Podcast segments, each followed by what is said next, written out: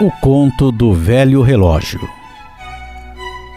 Um pai, antes de morrer, disse ao filho: Meu filho, este é um relógio que o teu avô me deu.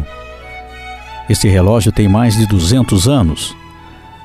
Mas antes de eu lhe dar, eu peço a você que vá até o relojoeiro do centro da cidade e diz que quer vendê-lo para ver quanto ele vale. O filho foi até lá. Depois voltou dizendo ao pai: Olha, pai, o dono da relojoaria me disse que ele vale muito pouco, que não pagaria muito, porque ele diz que é velho.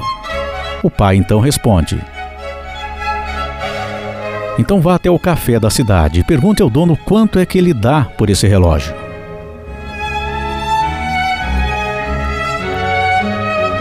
O filho, atendendo ao pedido do pai, foi até lá então.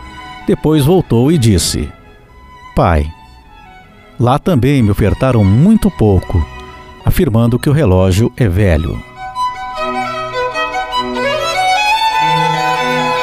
Muito bem, responde o pai. Então, filho, te peço pela última vez. Agora vá até o museu da cidade e mostre o relógio ao diretor desse museu. O filho mais uma vez atende o pedido do pai e sai rumo ao museu.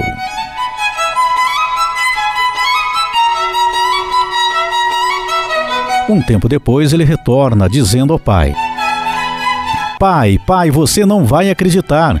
O diretor disse que esse relógio vale mais de 500 mil euros.